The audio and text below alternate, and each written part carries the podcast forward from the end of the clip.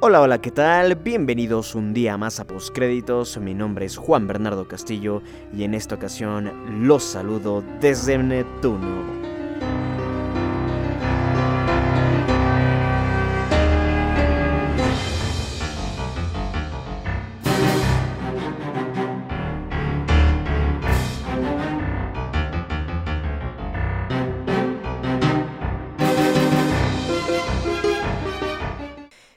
Bienvenidos, bienvenidos un día más acá al noticiero de postcréditos. Es un gusto, es un placer poderlos recibir y que me acompañen durante esta nueva edición de postcréditos para hablar de las eh, noticias que al menos a mí más me han llamado la atención durante la última semana en el mundo del cine y la televisión. Ya sé que generalmente está planificado que las noticias se suban los lunes, pero eh, tuve un pequeño desfase con el horario de grabación, especialmente por eh, dos estrenos de de, la semana pasada que, fui a verlos al cine y que ya por esa razón no me dio tiempo de grabar el noticiero. Pero estamos aquí de vuelta, listos para charlar de noticias eh, y esta vez sí con noticias actuales, actualizadas, no como la semana pasada que hicimos por ahí una mezcolanza de noticias un poco más antiguas con noticias eh, eh, nuevas. Hablemos en esta ocasión, vamos a hablar simplemente de actualidad, de cosas que han salido durante esta última semana, porque creo que han salido cosas muy pero muy interesantes y que eh, efectivamente son cosas de las que quiero hablar con todos ustedes. Así que vamos a empezar, nos vamos a meter de lleno con las noticias y vamos a empezar con la primera que tengo preparada para el día de hoy y es que Jonah Hill está en conversaciones con Warner Brothers Pictures para interpretar a un villano en la nueva película de Batman dirigida por Matt Reeves, protagonizada por Robert Pattinson. La semana pasada ya tuvimos una noticia que más o menos eh, hablaba de esta nueva producción de Warner Brothers Pictures eh, y este reboot del famoso superhéroe de Batman pero eh, estaba más relacionado con la posibilidad mm, todavía nada concreta de que Alexandro Daddario interprete a Catwoman. No obstante, mm, regresando un poco a este universo de Batman, al universo de DC y especialmente a esta nueva adaptación que prepara Matt Reeves, se está comenzando a hablar de la posibilidad de que el actor Jonah Hill interprete a un villano en Batman. Todavía no se habla con precisión de cuál podría ser este villano. Eh, se está hablando de que, por ejemplo, podría ser o bien The Riddle, eh, el acertijo, o bien el pingüino, de Penguin. Eh, esta noticia ha salido esta semana, de hecho salió ayer lunes, yo estoy grabando esto el día martes 24 de septiembre, el día lunes 23 de septiembre comenzó a sonar estos rumores y eh, más que rumores, de hecho es información. Jonah Hill se encuentra en negociaciones para interpretar a uno de estos dos villanos. Mm, ¿Por qué no hablo de cuál de los dos villanos va a ser? Bueno, esto es porque algunos medios dicen que sería el pingüino, otros medios hablan de que sería el acertijo. Honestamente no sé qué creer yo, pero cualquiera de los dos me parecerían buenas elecciones para Jonah Hill, aunque lo veo más como un pingüino que como un acertijo. Debo ser muy honesto con ustedes. Pero al parecer eh, esta nueva adaptación perdón, de Matt Reeves, eh, está un poco más alejada de lo que estaríamos acostumbrados en Batman, al menos a mí, por las elecciones del elenco. Me comienza a, dar la sensación de que vamos a encontrarnos con un Batman muy diferente a lo que estamos acostumbrados. Un Batman que quizás no tenemos sobre los papeles, un Batman que quizás no sea el típico superhéroe de máscara y capa. Estoy comenzando yo al menos a tener sospechas de que eso es lo que está preparando Matt Reeves en su, en su película de Batman, que eventualmente hay planes de que se convierta en una trilogía. Entonces, este, sí, yo, yo tengo la sensación de, de, especialmente por las elecciones del elenco, Matt Reeves está apuntando hacia una historia muy poco peculiar, con un aspecto visual, estético y, y, y, más que nada con un mundo diferente a lo que estamos acostumbrados. Tengo la sensación de que Matt Reeves prepara un Batman em, que se asemeje más a lo que nos va a plantear Todd Phillips con su Joker con un mundo más eh, real, más humano, un poco alejado de esa fantasía del cómic, sino que ya un poco más este mm, asentado, digamos, en la realidad. Tengo yo el presentimiento de que va a ser de esa forma. Vamos a ver si es que tengo no razón, porque es verdad que eh, mm, esto que estoy diciendo es, es, una intuición más que nada personal, que, que, bueno, puede, puede, de hecho, y hay muchas probabilidades de que me equivoque. Pero eh, por las elecciones del elenco, vuelvo y repito, me parece de que nos vamos a encontrar con un Batman y una historia un poco diferente a lo que tenemos en mente. Y en ese sentido, creo que Jonah Hill podría eh, encajar perfectamente en este mundo, como cualquiera de los dos villanos, aunque vuelvo y repito, a mí me parecería que encaja mejor como pingüino que como acertijo. Vamos a ver finalmente cuál de los dos roles le tiene preparado el señor Matt Reeves. Se está hablando, como digo, de, ambas, de ambos roles para el actor. Evidentemente no puede interpretar ambos, así que, así que habrá que ver quién finalmente se, va a ser el, Bueno, a quién va a interpretar más bien finalmente a Jonah Hill en la película. Pero también hablando del tema del elenco, se ha convertido, eh, o más que nada se ha confirmado algo nuevo. Se ha confirmado que Jeffrey Wright eh, va a ser el nuevo comisionado Gordon en la película de Batman, esta misma película de Matt Reeves, que está planificada para estrenarse dentro de dos años, en 2021 para ser exactos. Jeffrey Wright sería el agente Gordon, de hecho no sería, será, pues eh, esta ya es una confirmación, esto ya es información confirmada. Jeffrey Wright será el nuevo comisionado Gordon en la película de Matt Reeves. Anteriormente fue interpretado por Gary Oldman eh, en la gran trilogía de Christopher Nolan, pero para esta ocasión vamos a tener a un actor afroamericano interpretando el papel del comisionado Gordon. Como eh, es de costumbre en estos días, no faltaron las quejas de mucha, de mucha, de mucho sector o de un gran sector de los de los fans de Batman y de los cómics porque a veces eh, tienen mucho, eh, o más bien son muy conservadores en cuanto a, los temas originales o en cuanto a los personajes originales y quieren que se mantenga mucha la esencia de los personajes y demás. Y a veces yo eh, aprecio que los directores y que los guionistas se traten de ir por lugares un poco diferentes. Y en ese sentido, Jeffrey Wright me parece una elección muy interesante para interpretar al comisionado Gordon. Creo que es un actor que tiene capacidad y creo que puede hacer un trabajo muy muy interesante. Pero vuelvo y repito, esta clase de elecciones en el elenco me parecen muy poco peculiares para una película de Batman y por lo tanto mm, a mí me lleva a pensar y me lleva a intuir de que vamos a encontrarnos ante un Batman diferente, ante un mundo distinto. Eh, que como ya dije hace un momento yo lo describo como uno más apegado a la realidad, no tanto sobre la fantasía del cómic, sino que quizás nos encontremos con una historia mucho más similar a lo que por ejemplo se ve en Gotham de lo que se ve en la trilogía de Nolan. En a ver, con Gotham me refiero a una historia mucho más asentada en eh, a ver, Gotham es, son personas normales, sin trajes, sin superpoderes de ninguna clase, aunque bueno, Batman realmente no es un mundo de superpoderes. A, ver, sí que existen, obviamente, por ejemplo, Poison Ivy, el mismo Acertijo, son personajes que tienen superpoderes, pero mm, yo eh, tengo la sensación de que eh, el espantapájaros, bueno, en fin, yo tengo la sensación de que nos vamos a encontrar con un universo de Batman que esté mucho más metido eh, en un plano real, en un plano mucho más humano, mucho más alejado de la fantasía del cómic. Son estas elecciones de elenco, al menos lo que me llevan a pensar esta clase de cosas, Robert Pattinson, Jeffrey Wright y este, la posibilidad ahí latente de que Alexandra Daddario también se meta en el elenco, al igual que Jonah Hill, que ya está en negociaciones para hacerlo. También he de comentar que volviendo un poco al tema del comisionado Gordon, eh, o más bien del comisario Gordon, no sé por qué le digo comisionado, no sé si esté bien dicho, pero bueno, el comisario Gordon, eh, también eh, hubo la posibilidad de que Mahershala Ali sea el actor que lo interprete, hubiese sido un fichajazo para esta película, honestamente, ese sí que me hubiese emocionado muchísimo.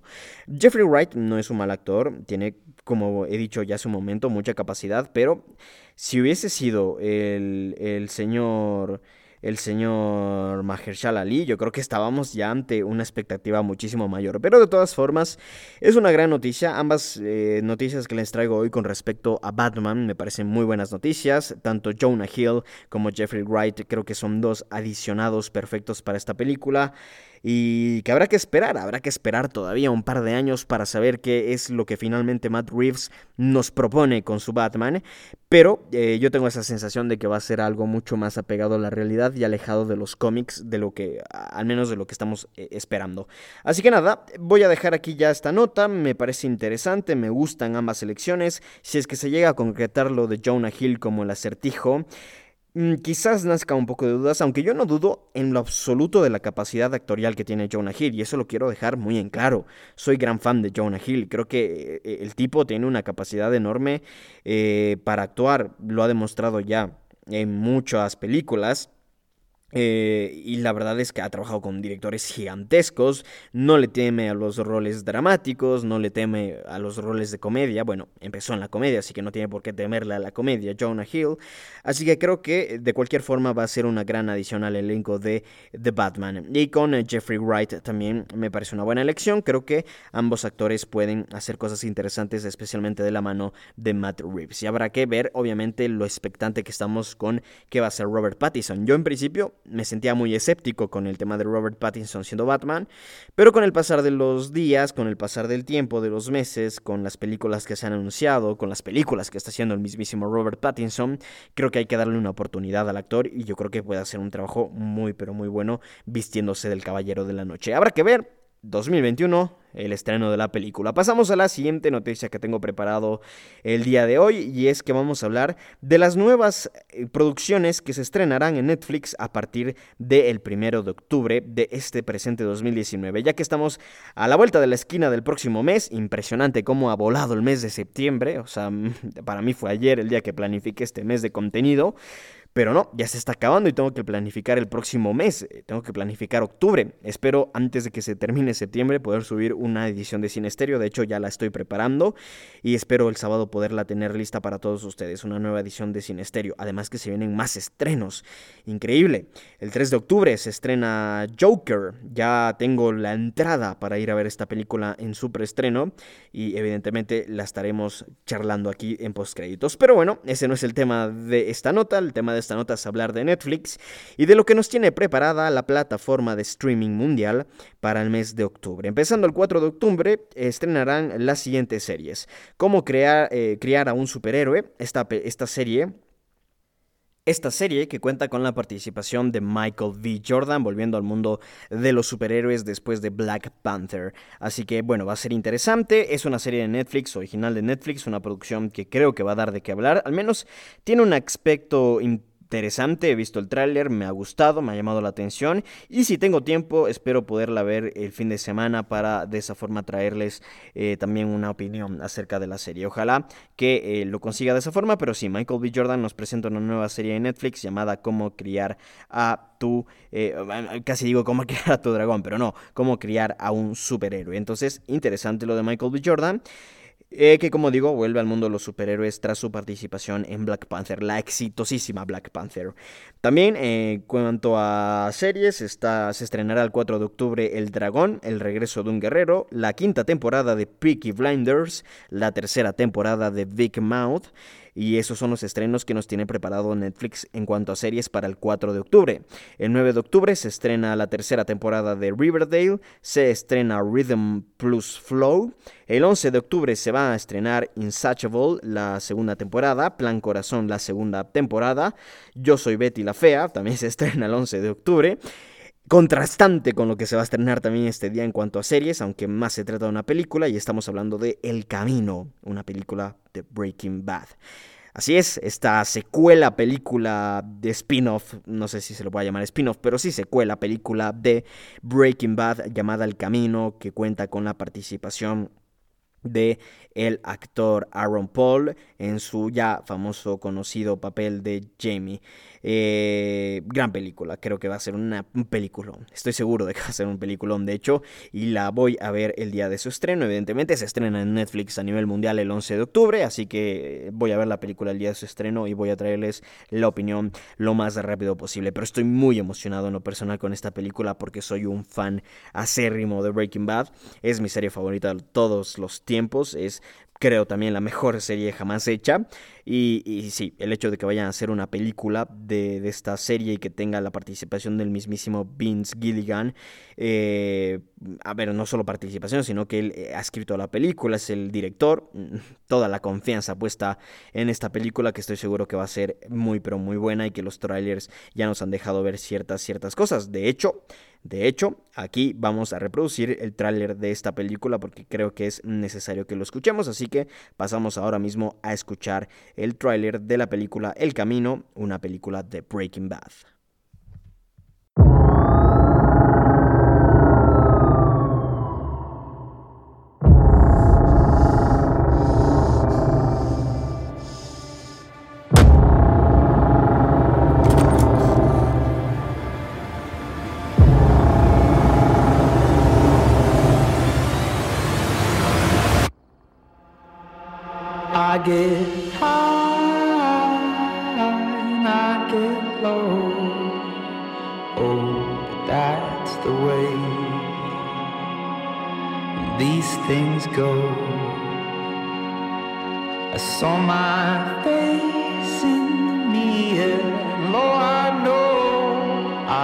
Changed, though I look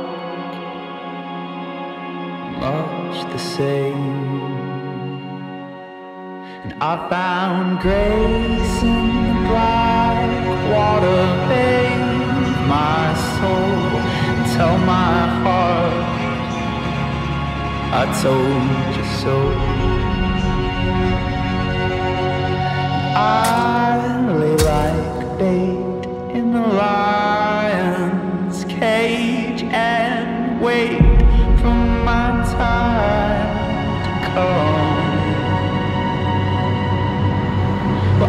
Begging, please, I need this so much more than you ever know.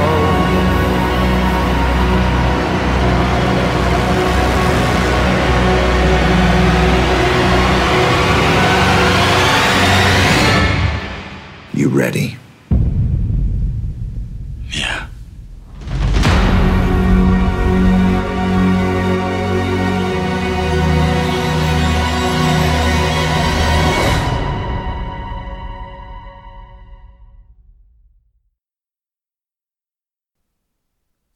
Bien, ahí escuchábamos el tráiler de la película El Camino, una película de Breaking Bad. He de decir que yo no he visto el tráiler. lo acabo de poner eh, eh, aquí para, para, que ustedes lo escuchen. Lo he escuchado yo también. Pero no lo he visto. No lo he visto. He decidido no verlo, aunque ya escuchándolo nos da un poquito de pistas de lo que podría ser. Pero es que quería llegar lo más puro posible a la película. Pero de todas formas creo que es información necesaria entregar el podcast. Eh, perdón, el, el tráiler. Así que lo hemos puesto, lo hemos reproducido en este preciso momento.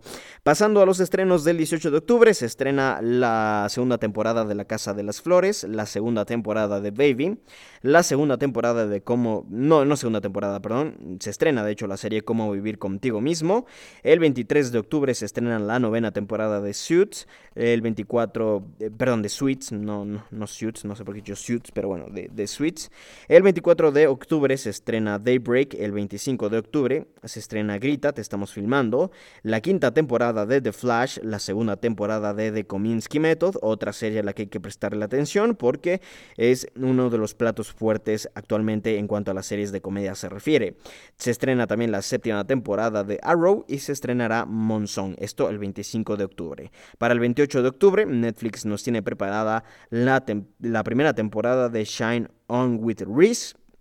El 31 de octubre se estrena la quinta temporada, la segunda parte, perdón, de la quinta temporada de Vikings. Se estrena también No necesita presentación, no necesitan presentación, más bien con David Letterman, Shah Rukh Khan, que, bueno, David Letterman después de, de, retirarse de The Late Night Show, pues está trabajando ya muy de cerca con Netflix desde hace algún tiempo. Pero, en fin, esto es todo lo que Netflix nos tiene preparado en cuanto a series de televisión se refiere. Ahora, en cuanto a películas, el primero de octubre se estrena Gravity, Dulce Venganza, Dulce Venganza 2, dicen por ahí, Juego Siniestro, ¿Quién carajo son los Miller?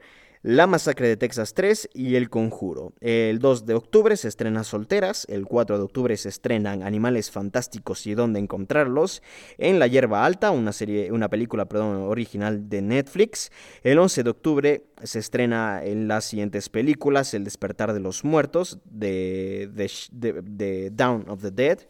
Una, una, película muy interesante, ya muy antigua también, que es de hecho la primera película de zombies. Niños del Hombre o Children of Men, un peliculón de Alfonso Cuarón. peliculón. Si no la han visto, pues ya saben, anoten que el 11 de septiembre se estrena. La Noche de la Expiación también se estrena este día. Volver al Futuro 2, Back to the Future 2, gran película también. El Amanecer de los Muertos.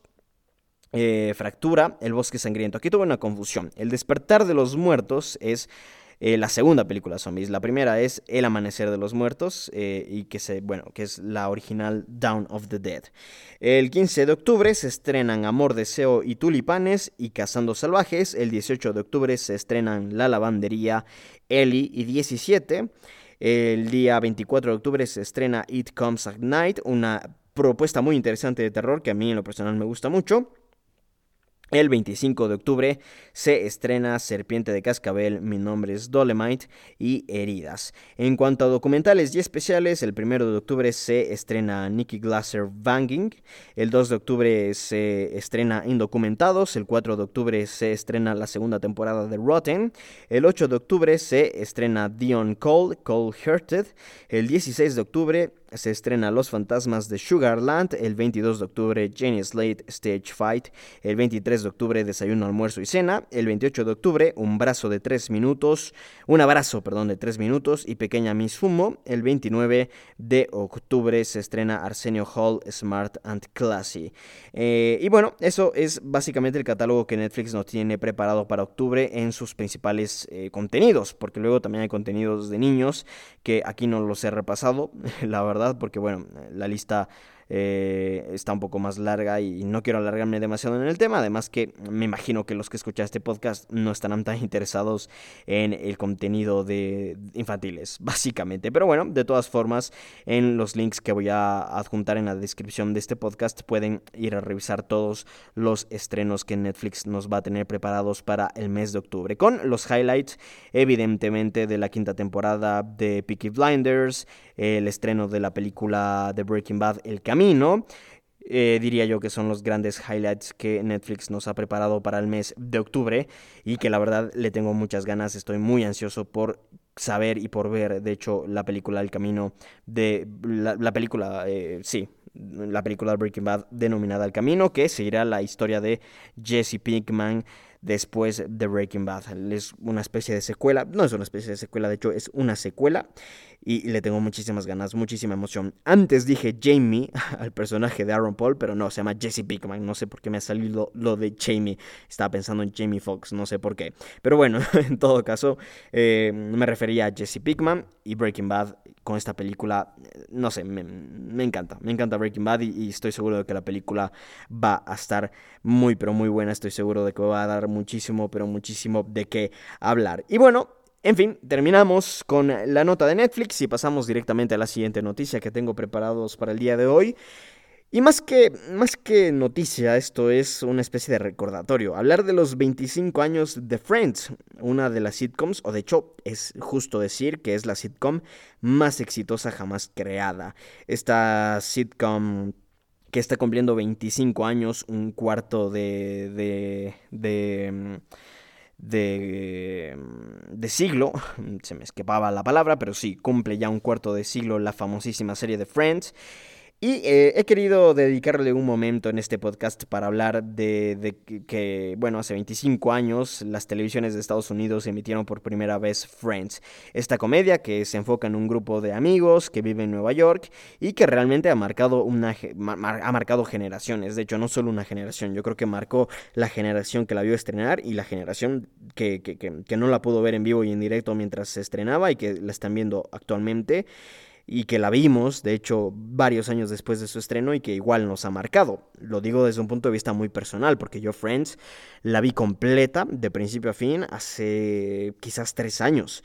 Si había visto Friends antes de eso, mm, hace unos 6, 7 años quizás fue la primera vez que vi Friends, pero la veía en Warner Brothers, en el canal Warner, este evidentemente capítulos saltados, no completa, así que sí, no de la forma ideal, digamos.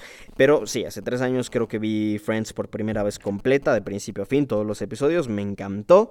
Y la verdad es que es, es una gran serie, es una gran sitcom que nos introduce a los personajes de Rachel, Mónica, Phoebe, Joey, Chandler y Ross, seis amigos que tratan de sobrevivir a Nueva York en una sitcom muy pero muy interesante y que realmente ha envejecido de una manera espectacular, que a día de hoy eh, como he dicho, sigue moviendo una gran cantidad de público, especialmente cuando estaba en Netflix. La gente, a ver, fue como que un revival para la serie, aunque creo que Friends, el gran éxito de Friends es que jamás murió, siempre ganó adeptos. Antes de Netflix, como digo, en, en las emisiones que hacían en Warner, porque antes daba casi todo el día Friends en Warner, daban muchísimos episodios diarios, ganó siempre adeptos, fue una serie que, que nunca dejó de, de ser eh, emitida por Warner y, y que la verdad es que es una sitcom espectacular, que si ustedes no la han visto, no sé qué están haciendo de sus vidas. Corran a verla, por favor, es espectacular.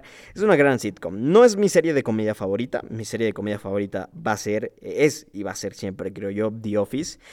Porque bueno, The Office, el sentido del humor de The Office eh, pega mucho más conmigo que lo hace Friends. Pero de todas formas, Friends es una gran serie de comedia, es una gran sitcom.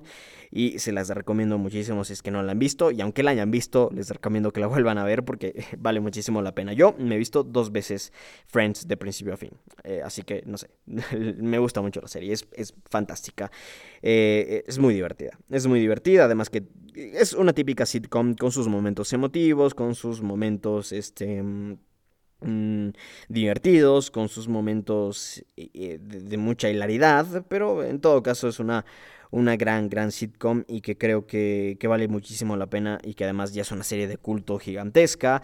Recientemente sacaron el set de Lego de Friends que me encantó, me parece espectacular, pero, pero bueno, sí, sí, Friends es todo un fenómeno cultural de la cultura pop y, y, que creo que merece muchísimo la pena ser visto si es que no lo han hecho. Y como vuelvo y repito, si ya la vieron, vuelvan a ver, en serio, no se van a arrepentir, es una gran serie de comedia. Pero bueno, hasta aquí dejamos esta parte honorífica a los 25 años de Friends. Y, ah, por cierto, una última cosa que no lo había dicho, eh, Warner va a hacer una una especie de... mm, No una especie, sino que le van a hacer un tributo a los 25 años de Friends emitiendo toda la serie de principio a fin. Así que Warner durante dos semanas, me parece, va a estar emitiendo solo capítulos de Friends todo el día, 24/7, básicamente. Así como, por ejemplo, Fox lo ha hecho ya en dos ocasiones con Los Simpsons. Lo hizo en el... para, para celebrar los 500 episodios y lo hizo recientemente también para celebrar los 600 episodios de la serie.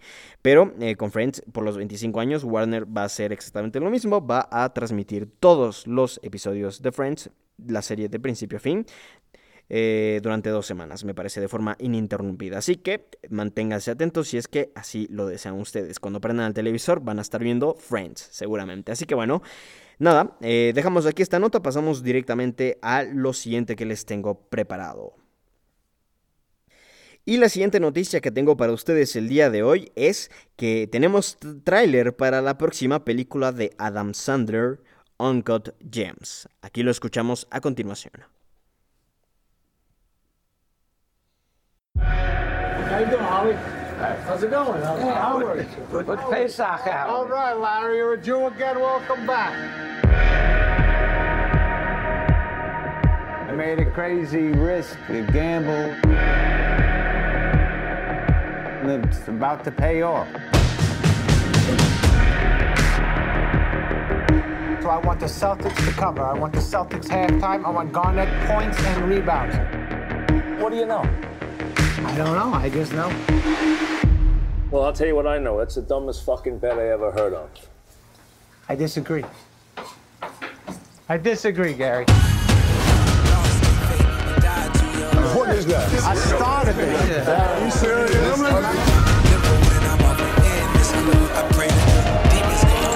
You're taking my money all over town, placing bets. I'm having very serious second thoughts. Are you serious right now? I know I fucked up. Howard, where's the money right now? Howard, got my money? Howard! Is it too late? I'm done. It means nothing. It meant nothing. Please. Give me another shot. You like to win, right? This is no different than that. Black June power, nigga. This is my fucking way. You think I'm stupid, Howard? You and your whole fucking family. I heard you resurface your fucking swimming pool. you know how that makes me feel? Never You think your life is more anything. important than I don't life? know who said that. I told you about how things were gonna go. You like the way things are going now? That's my family. Get the kids out of the house. You having a good time? Yes.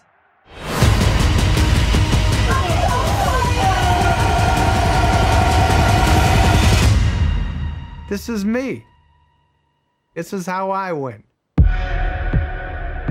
KJ, it's game night. You should be stretching out. What is he, a coach? Nah, he's just a fucking crazy ass Jew.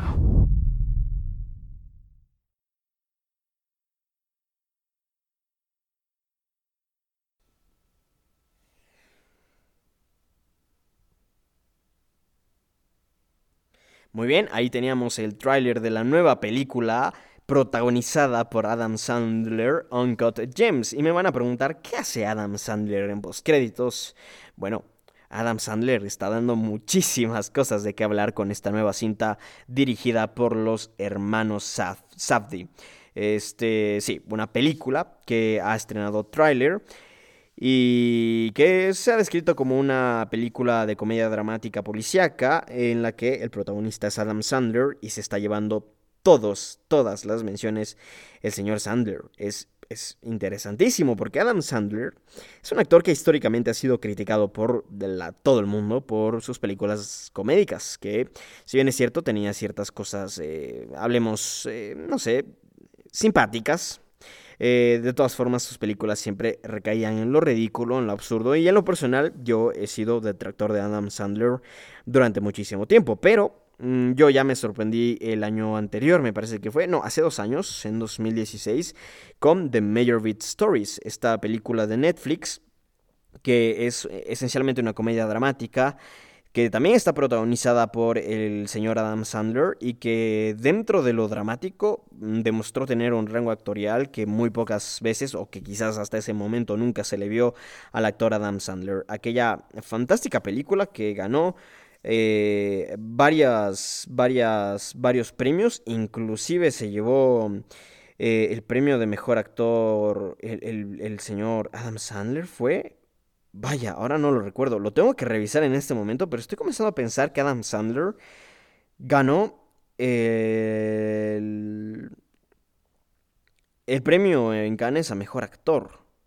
Vamos a revisarlo un momento porque me acaba de entrar esa duda. Me acuerdo que ganó algo en Cannes, pero no me acuerdo exactamente qué fue lo que ganó. Ahora mismo se los cuento. Pero bueno, esta película de, de Noah Baumbach que la verdad es espectacular, es una gran película de comedia mm, de comedia. A ver, sí, es, es una, una, fantástica película de, comedia dramática, con un gran guion y, que cuenta una historia muy, muy íntima, pero bastante interesante y que en lo personal me gusta, me gusta muchísimo. Es una película que, que es divertida, a la vez de que tiene sus momentos emotivos, sentimentales, también eh, ciertas cosas un poco profundas y en todo sentido creo que es una película que vale muchísima, pero muchísima la pena. La película, a ver, ahora estoy revisando esto si es que fue o no fue ganadora de, de, de mejor actor en Cannes. Lo estoy buscando y me parece... A ver, así fue el tema. Muy bien. Noah Baumbach, el actor, el director, perdón, estuvo nominado a Mejor Director a la Palma de Oro, básicamente, que se la otorgan al Mejor Director. Y el Palm Dog Award que es este una, un premio que se le da al mejor al mejor a mejor mascota, digamos, o al mejor perro de una película, pues se la llevó el, perrito que sale en esta película que se llama Einstein. Ah, y sí es una película de 2017, pensé que era de 2016, bueno, de 2017, pero esta película, entonces eh, ganó eso, pero sí ganó Adam Sandler creo que ganó algo y no me acuerdo ahora mismo qué. Ganó algo por esta película. El tema es que ganó un premio por esta película y desde ese entonces yo le he ganado un poquito más de, de respeto a Adam Sandler porque demostró tener un rango actorial nunca antes visto. Y ahora con esta nueva película Uncut Gems, eh, Uncut Gems, perdón, es, es un, una película que le tengo ya muchísimas ganas. Por ahora ha sido muy bien recibida por la crítica, tiene un 95% en Rotten Tomatoes, se han procesado un total de eh, 36 críticas, que ya sé que no son muchas, lo entiendo, pero de todas formas, el hecho de que 36 críticos en el mundo coincidan en que esta película es más de un 90, pues ya es algo a tomar en cuenta. Además que en IMDb, que principalmente aquí son eh, fans o, o, más que nada espectadores comunes y corrientes que van al cine. Eh, son 407 las, las eh, reviews, digamos, que han sido contabilizadas por IMDb, manteniendo una calificación del 8,1. Así que, no sé, me llama mucho la atención esto. Es una película que en lo personal me, gusta, me gustaría ver. Y además que no solo es Adam Sandler lo que me llama la atención, sino que también van a participar la Kate Stanfield, un actorazo este, este señor. La Kate Stanfield me encanta cómo actúa, entonces ya me da inclusive muchas más este, mm, credenciales para que esta película me llama la atención. También participan Joe Hirsch, Eric Bogosian y Pom Clement, Clementif. ¿Ok? Clementif, sí. Así se pronuncia su apellido. Pero bueno, una gran película que creo que la tenemos que tener en cuenta. Se estrena el próximo 13 de diciembre de 2019 en los Estados Unidos y eh, está distribuida por A24 y va a ser distribuida también por Netflix. Así que muy atentos a la cinta de Uncut Gems porque seguramente va a dar cosas de qué hablar. Creo que, a ver, A24 va a ser quien distribuya la película dentro de Estados Unidos y Netflix la distribuirá para el resto del mundo. Me parece que ese es el trato que existe con esta película que, vuelvo y repito, lo tengo muchísimas ganas y que hay que tenerla en cuenta porque va a dar de qué hablar, creo yo. Pero en fin, eh, terminamos aquí con esta nota y pasamos inmediatamente a la última nota del día de hoy. Y bien, la última noticia que les tengo preparado para este día de hoy es la, el tema de los Emmys 2019. Se han entregado ya los premios Emmys 2019, premiando a lo mejor de la televisión en el periodo de mayo de 2018 a mayo de 2019. Han habido sorpresas, han habido otras cosas también que no han sido tan sorpresivas, pero de todas formas ha sido una gala interesante, muy criticada, muy criticada la gala de los Emmys tiene un 0% en Rotten Tomatoes. Con eso les digo todo. La gente no le gustó para nada. Y para mí, pues bueno, sido una gala más del montón que, que si realmente no ha tenido nada para ofrecer más que los premios que siempre son interesantes. Pero en fin, vamos a pasar directamente a lo que me ha parecido, al, perdón, no lo que me ha parecido, sino a la lista de ganadores, la lista completa de ganadores de los premios Emmy 2019. Eh, empezando con la categoría de mejor serie de drama, estuvieron nominadas Better Call Saul, Bodyguard, Game of Thrones, Killing Eve, Ozark, Pose, Succession y This Is Us. La ganadora ha sido Vaya sorpresa, en realidad no. Game of Thrones. La octava temporada de Game of Thrones se lleva el premio de mejor serie de drama del año. Aquí ha habido evidentemente controversia, polémica, polémica, porque muchos fans no, eh, no les gustó. Game of Thrones en su octava temporada. Yo pienso que el premio está bien otorgado. Eh, evidentemente, ignorando ciertos fallos eh, que son, digamos, imborrables de la última temporada de Game of Thrones. De todas formas, me parece que fue una buena temporada, me fue una buena entrega y el hecho de que haya ganado a mejor serie de drama no me parece nada mal. Aunque algo que sí voy a decir antes de continuar en esta lista de ganadores en lo personal no puedo hablar demasiado y dar opiniones muy extensas porque no he visto muchas de estas series, honestamente. Me resulta difícil ver tantas series y ver tantas películas porque además tengo universidad y además tengo trabajo y tengo muchas cosas que hacer, así que es un poco complicado compaginarlo todo, pero intento ver lo más que puedo. Y por ejemplo, de esta lista pude ver Game of Thrones, pude ver Better Call Saul. la verdad, vaya, no he visto mucho, estos solo dos, pero si me ponen en una balanza la octava temporada de Game of Thrones o la cuarta temporada de Better Call Saul, pues sí, me ha gustado un poco más la octava temporada de Game of Thrones, me parece que está bien entre las dos. Pero bueno, pasando a la categoría de mejor serie de comedia, han estado nominadas Barry, Fleabag, Russian Doll, Schitt's Creek, The Good Place, The Marvelous Mrs. Maisel y VIP. Sorpresa, Fleabag, esta serie de Amazon Prime, se ha llevado el premio. Le ha robado el premio a VIP. Increíble, increíble de no creer. La última temporada de VIP no se llevó el premio de mejor serie de comedia. Cosa extraña, que, que no pasa muy seguido que de hecho nunca pasó. Siempre VIP ganó la, categoría de mejor serie de, comedia, pero esta vez Fleabag se lo ha robado. Y aquí es sorpresivo que Fleabag haya ganado porque si no ganaba VIP, luego iba a ganar o Russian Doll o The Marvelous Mrs. Maisel. Eran las siguientes en la lista, inclusive Barry. De hecho, de hecho, de hecho. A ver, hubiese sido VIP, la, la favorita. Le seguía para mí The Marvelous Mrs. Maisel, luego Russian, luego perdón, Berry y al final Russian Doll. Creo que eran cuatro películas que eran mucho más probable de que gane el premio a Fleabag. Finalmente Fleabag se lo ha llevado y qué bien, qué bien por la serie. No la he visto, pero eh, ya la tendré que ver evidentemente. Las demás que sí, sí, sí que las he visto. The Marvelous Mrs. Maisel, Russian Doll y Berry sí que las vi y me gustan muchísimo todas. Habrá que ver Fleabag a ver si es que si es que es verdad que está tan buena. Ojalá que sí. Yo creo que sí, de verdad que sí. Eh, me, siento que sí. El hecho de que se lleve el Emmy es importante.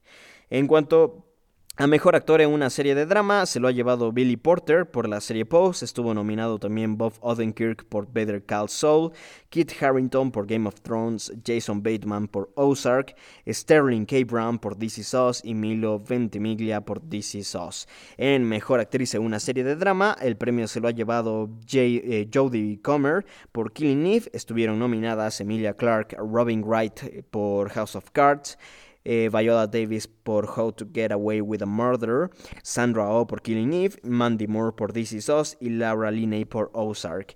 En Mejor Actor en una serie de comedia, el ganador ha sido, perdón, Mejor Actor de Reparto en una serie de comedia. Se lo ha llevado el actor Tony Shalhoub por The Marvelous Mrs. Maisel. Estuvo nominado junto a Henry Winkler por Very, Anthony Carrigan por Very, Stephen Root por Very, Tony Hale por VIP y Alan Arkin por The Kominsky Method. En cuanto a mejor actriz en una, de, reparto en una serie de comedia, se lo ha llevado Alex Borstein de The Marvelous Mrs. Maisel. Estuvo nominada junto con Sarah Goldberg por Barry, Cyan Clifford por Fleabag, Olivia Colman por Fleabag, Betty Gilpin por Glow, Marin Hinkle por The Marvelous Mrs. Maisel, Kate McKinnon por Saturday Night Live, y este Anna Chomsky por VIP. Anna Chomsky que no se lo ha llevado tampoco. En cuanto a mejor guion en una serie de comedia, la ganadora ha sido Fleabag por el primer episodio. Estuvo nominada junto a Berry, a Pennies, a Russian Doll, a este, otra vez Russian Doll. Dos capítulos de Russian Doll estuvieron entonces nominados. Son Nothing in This World is Easy y A Warm Body. En cuanto también estuvo nominado el episodio de Janet de la serie The Good Place y eh, el episodio VIP de la serie VIP. En cuanto a mejor dirección en una serie de comedia, el ganador ha sido el primer episodio de Fleabag. Estuvieron nominados Barry con el episodio de The Audition y el episodio de Ronnie Lilly. The Big Bang Theory con Stockholm Syndrome, increíble. The Big Bang Theory estuvo nominada también. Y The Marvelous Mrs. Maisel también estuvo nominada con dos episodios, All Alone y We Are Going to the Catskills.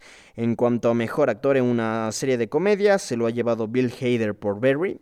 Muy buena elección aquí, me encanta la actuación de Bill Hader, es un actorazo. Don Chidley se ha llevado, estuvo, perdón, eh, Bill Hader nominado junto a Don Chidley por Black Monday, Anthony Anderson por Blackish, Eugene Levy por Schitt's Creek, Ted Danson por The Good Place, Michael Douglas por The Kominsky Method. En cuanto a mejor eh, actriz en una serie de comedia, estuvieron la ganadora fue Phoebe Waller-Bridge, estuvo nominada por la serie Fleabag, por cierto, y estuvo nominada junto a Christina Applegate por Death to Me, Catherine O'Hara por Schitt's Creek, a Natasha Lyon por Russian Doll y eh, también a Rachel Brosnahan por The Marvelous Mrs. Maisel y finalmente Julia Lewis por eh. Impresionante que no haya ganado Julia Louis de por VIP. La verdad, porque eso también era uno de los premios casi asegurados. Finalmente, Phoebe eh, Waterbridge ha ganado con Fleabag. Muy bien por ella.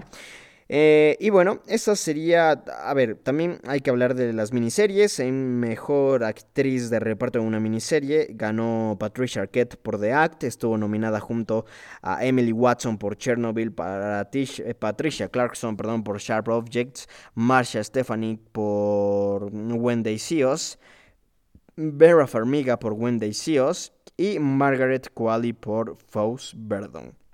En cuanto a mejor dirección en una miniserie, estaban nominadas a Very English Scandal, eh, Chernobyl, que fue finalmente la ganadora. También estaba nominada Escape at Danemora, Foes Verdon Glory, Foes Verdon Who's Got the Pain y When They See Us. Eh, que bueno, serían las, eh, las otras nominadas. Pero Chernobyl finalmente ha ganado y muy bien por Chernobyl. Es una gran serie, por cierto, que si no la han visto se las recomiendo muchísimo.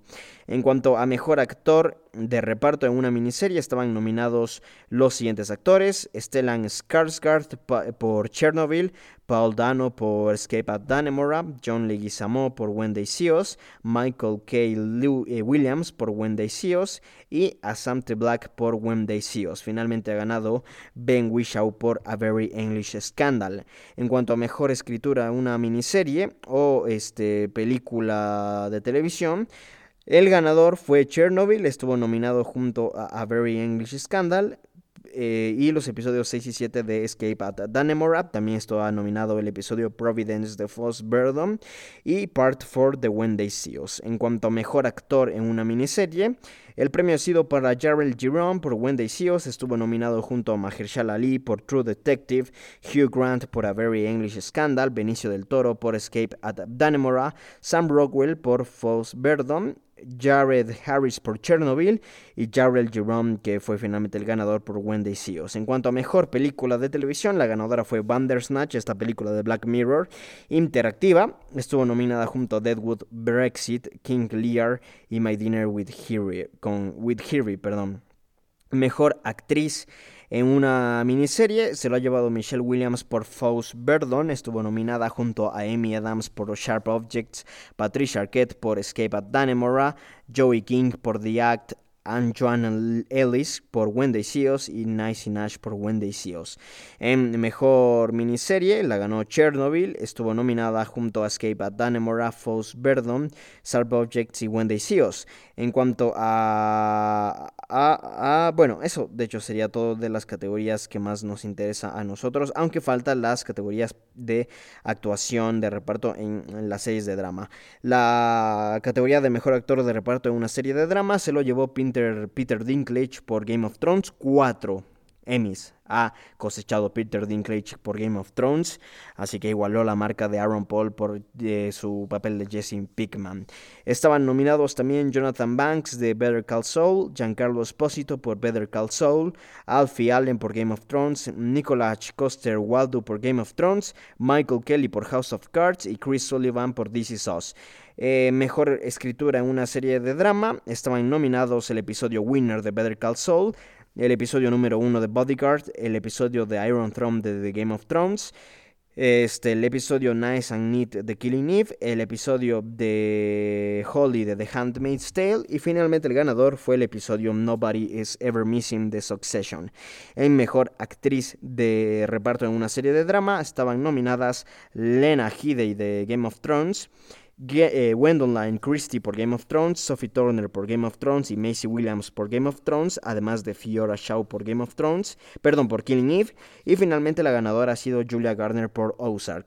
Y finalmente, mejor dirección en una serie de drama. Las nominadas fueron The Last of the Starks por Game of Thrones, The Long Night por Game of Thrones, The Iron Throne por Game of Thrones, este, Desperate Times en la serie Killing Eve, Reparations de Ozark, Celebration de Succession y Holiday de The Handmaid's Tale. El ganador finalmente ha sido Ozark con el episodio Reparations. Un poco decepcionante aquí que Game of Thrones no se lo haya llevado. Ahora mismo mm, se me olvida el nombre del director, pero les digo en un momento nada más el, el director de estos episodios de Game of Thrones, que es Miguel Ay, se me olvida su nombre ahora mismo. Por Dios. A ver, un segundo, se los digo en un momento. A ver, a ver, a ver, a ver. Les digo un momento. Es que, es que tiene, tiene la verdad, es una, una dirección espectacular. Y ahora mismo se me olvida el nombre del director. Se los digo en un momento. A ver, este, si me da un segundo, por favor porque se me olvidó el nombre, no sé cómo se me olvida su nombre, pero lo tengo aquí. Miguel eh, Sapochnik. Este es Miguel Sapochnik. No entiendo cómo no le han dado el premio a él. La verdad, hace un trabajo espectacular en los episodios que dirigió en esta octava temporada de Game of Thrones y bueno, lo ha perdido. Ahora, no he visto Ozark, que eso es verdad, así que no puedo hablar demasiado. Pero bueno, en fin, No hay mucho más que decir, no hay mucho más que agregar. Voy a dejar aquí este episodio de noticias. Espero que les haya gustado, espero que se la hayan pasado bien y que queden bien informados con lo que está ocurriendo alrededor del mundo del cine y la televisión. Les recuerdo una vez más que mi nombre es Juan Bernardo Castillo y los invito a participar en postcréditos. ¿Cómo lo pueden hacer? Escribiéndonos a través de Twitter con en la cuenta más bien arroba postcréditos 1, en Facebook e Instagram como arroba postcréditos 98, nos pueden escribir un correo a postcréditos98 arroba gmail.com y también pueden visitar nuestro blog en www.postcréditos.blog. Muchísimas gracias y nos estaremos escuchando en la próxima. Adiós.